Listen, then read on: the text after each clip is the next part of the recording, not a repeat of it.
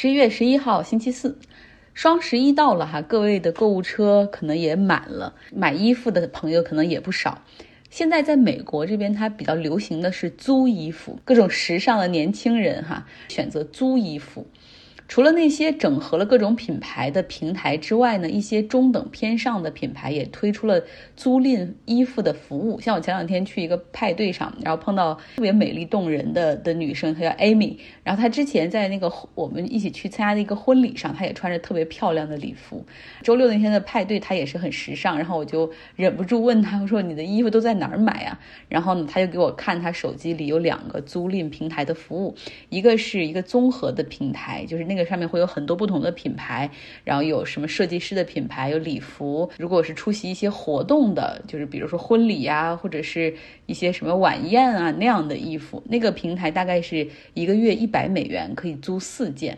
然后另外呢，它还有一个日常的服装平台叫 Newly，是他很喜欢的一个服装的集团的下面的这种租赁平台。那个集团包括有这个 Free People、Anthropology、Urban Outfitter。然后是这个平台呢，是每个月六件衣服，然后八十八美元。也就是说，你可能平时一件衣服的钱，现在就可以在一个月有那么多新衣服穿。我以前在国内做创业节目的时候，大概三四年前，国内就有创业者也想做这样的这种服装租赁平台，但是当时我们都质疑他说，谁会想去租衣服，啊这多脏不卫生什么的。但说实话，美国人对于清洁的标准真的比我们低很多，很多人。包括我住的这个房子都是没有洗衣机的，所以我们都是要把衣服拿到公共的洗衣房去洗。由此可见一般哈，就是其实美国人对清洁不像我们国内那样的，就是觉得这个很脏或者那个很嫌弃，他们挺活得挺粗糙的在这些方面，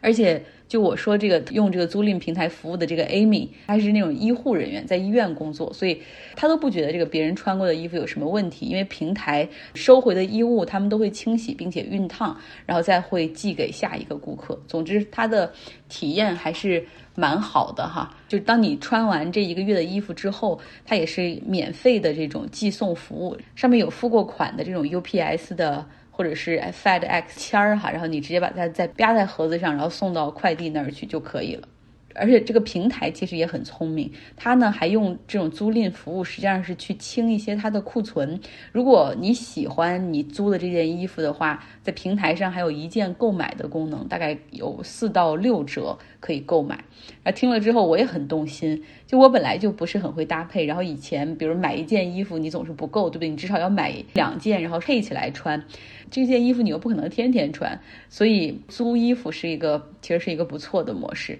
还有就是我很喜欢的一个品牌叫 Vans，然后他们也有自己的租赁平台，因为他们的衣服本来就比较贵，可能羊绒毛衣都是羊绒的那种，要两百到三百美元，所以他们的租赁价格是一百六十美元，一个月可以租四件。不过头两个月的优惠就是每个月只要四十美元，所以我现在可能觉得接下来的几个月我会开始那种薅羊毛式的租衣服哈，在不同平台进行尝试。那在美国和欧洲。十一月十一号也是一个很重要的日子哈，是纪念第一次世界大战结束的日子。在一九一八年的十一月十一号凌晨五点四十五分，盟军和德国在法国的贡比涅签署了停战协议。停战协议在当天上午的十一点生效，也就是十一月十一号的十一点哈生效。所以现在每年的十一月十一号。很多参与过那场战争的国家都会进行纪念活动，像英国政府、议会，他们王室的成员在近期，你看他们包括电视台的主持人、记者，他们都在胸前会别上一朵那个 red poppy flower，就那种红色的小花，来纪念哈参加过那场战争的英国士兵。那法国呢更实在，他们每年的十一月十一号这一天都会放假一天，并且把这个节日就称为停战日。美国。把这一天叫做 Veteran Day 老兵纪念日哈，然后是一个浮动假期。对于很多公司来说，假如你今天不想休息的话，那么可以工作，然后这一天你可以攒攒成假期哈，后面随时再用。好，说说新闻方面，今天十月份的这个 CPI 指数公布了，这个。美国的消费者指数攀升到了百分之六点二，这也是美国三十年以来的一个最高水平。美国总统拜登也说，注意到了大家的生活成本的上升，扭转这一趋势将成为政府的首要任务。那这句话在资本市场上听来就是可能要加息，所以股市就出现了下跌。其中纳斯达克跌了百分之一点六六，道琼斯指数跌了百分之零点六六，标普五百跌了百分之零点八二。那连续两天下跌的特斯拉，今天倒是出现了一个逆势反弹，它涨了百分之四点三四，大概呢是因为。可能一只靴子落地哈，因为他们披露信息说马斯克的股票进行了抛售，他在周一的时候减持了九十三万股的特斯拉股票，套现十一亿美元。那卖出这些股票之后，他还是有一点七亿股的特斯拉的股票。那大家想看看美国的消费者指数的构成吗？就是他们这边的数据是很很公开、透明，然后就也很多的分析图表，所以你可以来到微信公号张奥同学，我们可以看一看美国十月份哈，就是今年的十月份比去年的十月份到底这个消费者一览的指数里什么东西涨得最多？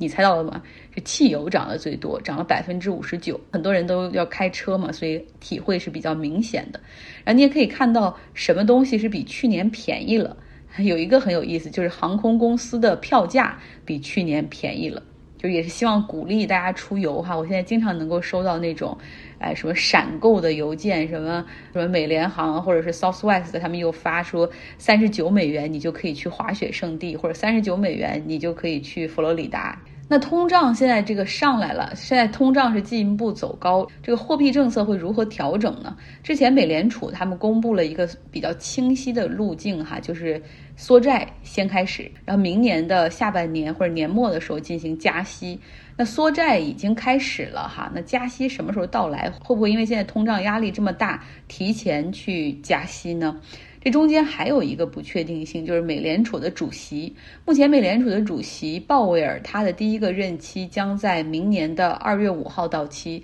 那拜登究竟是会让他继续连任，还是会任命一个新的人选呢？现在还不确定哈。但是新的人选他是已经有了哈，叫 Lyle Brainard。是一个五十九，是一名五十九岁的女性。她目前任职于美联储的理事会，做理事会的 governor，翻译成行政长官吧。她的背景很好哈，她父亲是外交官，所以她从小就是在国外生活长大，在西德，然后后面在波兰，然后大学回到美国来读读经济，然后读了这个哈佛大学，然后在发哈佛大学拿到了博士学位，之后又在麻省理工任教六年。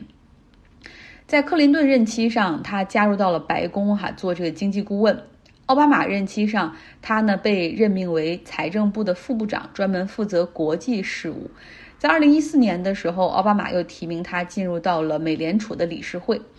拜登上周哈分别是与 Brainard 和鲍威尔举行了会议。那目前呢，白宫也开始就这两个人的选项向这个民主党的一些议员进行意见询问。那目前还不知道拜登到底会更青睐谁哈，呃，Brainard 他是有一些鸽派的，所以就是所以市场就普遍猜测，如果他能够当选美联储主席的话，可能股市还会再好一段时间，因为加息不会提前到来。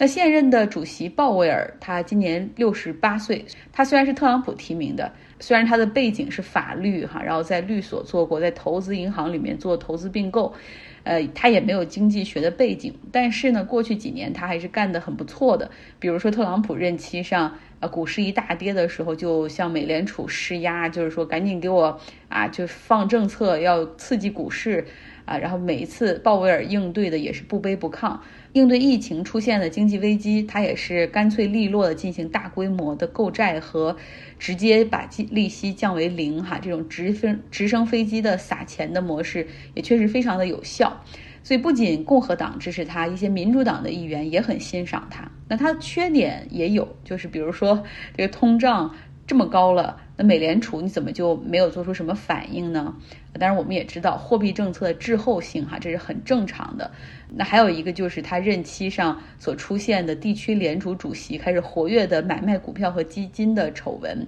啊，这个也是一个问题。所以看吧，到时候拜登到底会怎么选？今天呢，在格拉斯哥举行的联合国气候变化大会上传来了一个好消息。中美联合发表了一个声明，表示说将合作共同对抗气候变化，把这个未来温度的上升控制在一点五摄氏度以内。包括要对控制甲烷气体的排放做出承诺，然后发展清洁能源等等。然后我就想，这不是对我这个行业很大的利好吗？但是能不能公布一点更具体的？比如说，咱们可以一起的去携手开发深远海海上风电，好不好？就让我能够在中国市场稍微有点业务，可不可以？有机会回来出出差。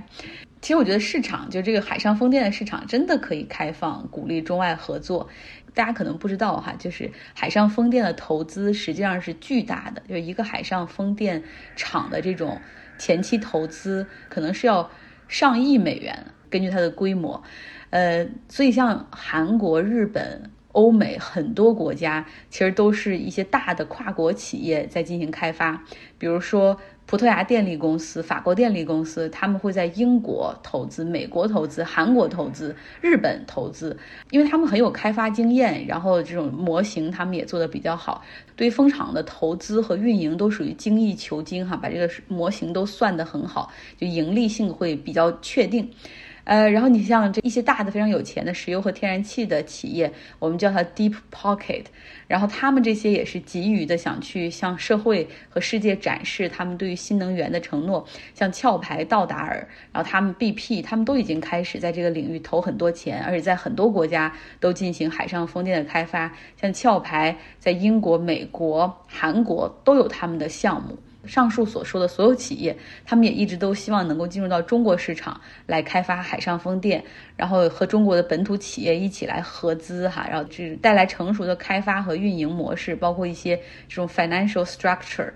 但是现在呢，在中国市场，除了法国电力，因为他们之前在中国有帮忙去运营这个核电厂，所以他们在中国算是有有不错的这种合作伙伴。他只在江苏的一个海上风电上面去参股了一点点儿象征性的。除了这个之外，没有一个外国企业能够在中国打开局面。